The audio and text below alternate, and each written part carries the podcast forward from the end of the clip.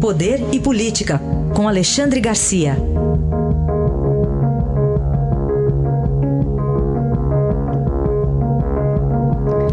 Oi, Alexandre, bom dia.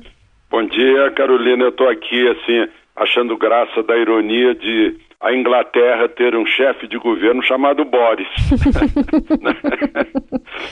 é, dentre Boris outras deveria coisas. ser na Rússia, mas é na Inglaterra, É, vejam é. só. Polêmico Boris Johnson.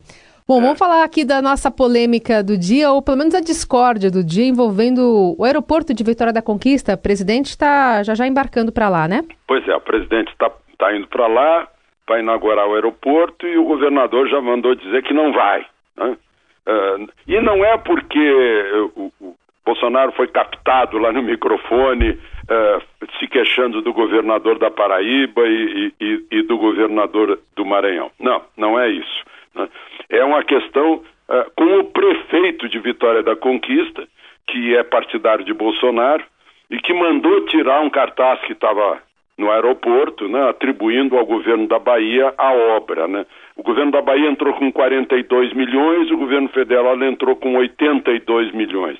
Mas não é só isso.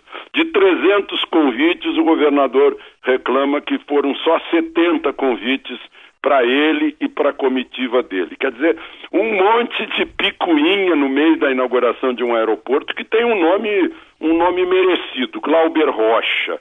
né? Foi um, foi um, um revolucionário ah, do cinema. né? O- eu conheci o Glauber quando ele ia ao Palácio do Planalto visitar o guru dele, que era o Goberido Couto e Silva, que ele chamava de o gênio da raça. Mas, enfim, a- a- o lado bom de tudo isso é que Vitória da Conquista, que é a terceira cidade da Bahia, ah, e- em economia também, ah, tinha um aeroporto antigo em que os aviões às vezes não decolavam, às vezes não aterrissavam por problemas de localização do aeroporto. Agora tem um aeroporto novo e uma possibilidade de tocar a economia local. Agora, ah, vamos ver o que vai acontecer por lá, porque o governador se queixou também que o prefeito preparava claque para vaiá-lo quando chegasse ao aeroporto. né? Ou seja, briguinhas eh, de, de prefeito e governador que são comuns aqui no, no Brasil, e briga de presidente com, com, com governador, né? eh, que só faz atrasar, enfim, as, as, eh, a economia, a administração, o entendimento para tocar o país. Bom, outro assunto que a gente trata aqui é do presidente Jair Bolsonaro, que disse que pretende extinguir a grande maioria dos conselhos formados por representantes do governo e da sociedade civil.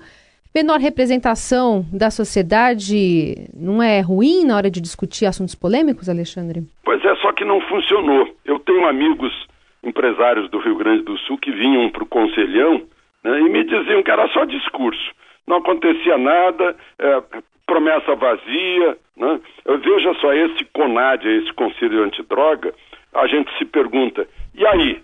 Diminuiu o consumo de droga no Brasil? Diminuiu o tráfico? Diminuiu a dependência? Não.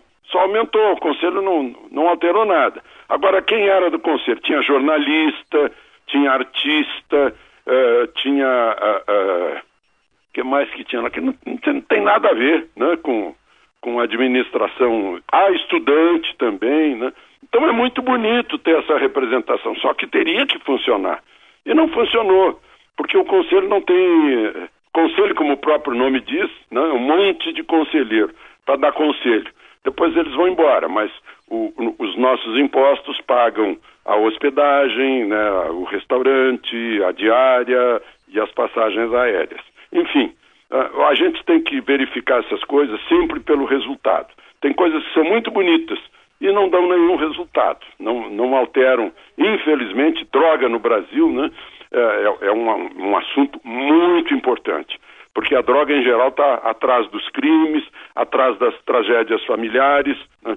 Só para lembrar o que o, o, conselho agora fica, fica mais ou menos restrito ao, ao governo federal e aos governos estaduais que têm seus representantes lá dentro.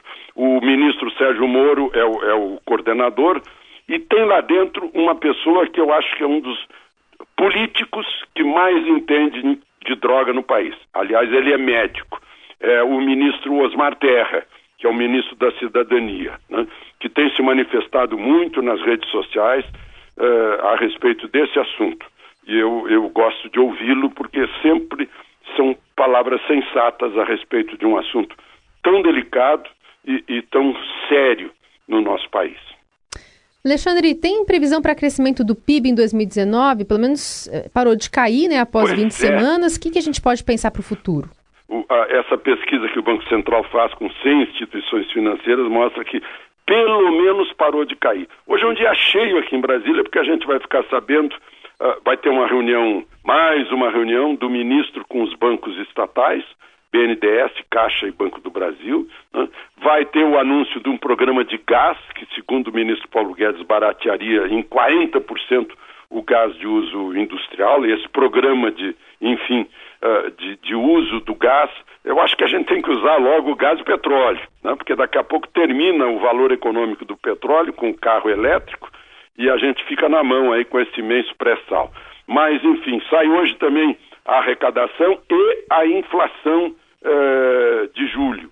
Né? Então, a inflação está muito baixa, a inflação de junho ficou em, em, em seis centésimos por cento e está bem abaixo da meta da inflação, o que possibilita derrubar a taxa Selic mais um pouco, a taxa básica de juros, que está em 6,5, pode passar para 5,5, segundo a expectativa do, do boletim Focus. Né? A gente está bem ainda de, de balança comercial, de expectativa de investimentos diretos. Enfim, há uma, uma esperança, o ministro Paulo Guedes está fazendo de tudo para dar uma revertida nisso. Enquanto isso, já que eu falei de movimentação de Brasília, hoje o ministro da Infraestrutura vai de manhã inaugurar o aeroporto com o presidente e na volta ele se encontra com caminhoneiros né, que, que botaram a boca no mundo contra essa nova a, tabela de cálculo do frete, a, a Agência Nacional de Transporte Terrestre eh, deu uma recuada. Eh, agora eu acho difícil o seguinte: como é que o ministro descobre quem são os caminhoneiros que representam a classe? Né? Porque não é brincadeira isso. É um monte de lideranças que tem por aí e que pode falar com uns né, e os outros discordarem. Esse eu acho que é o principal problema de, de diálogo entre governo e caminhoneiros. A NTT sai enfraquecida desse processo, Alexandre?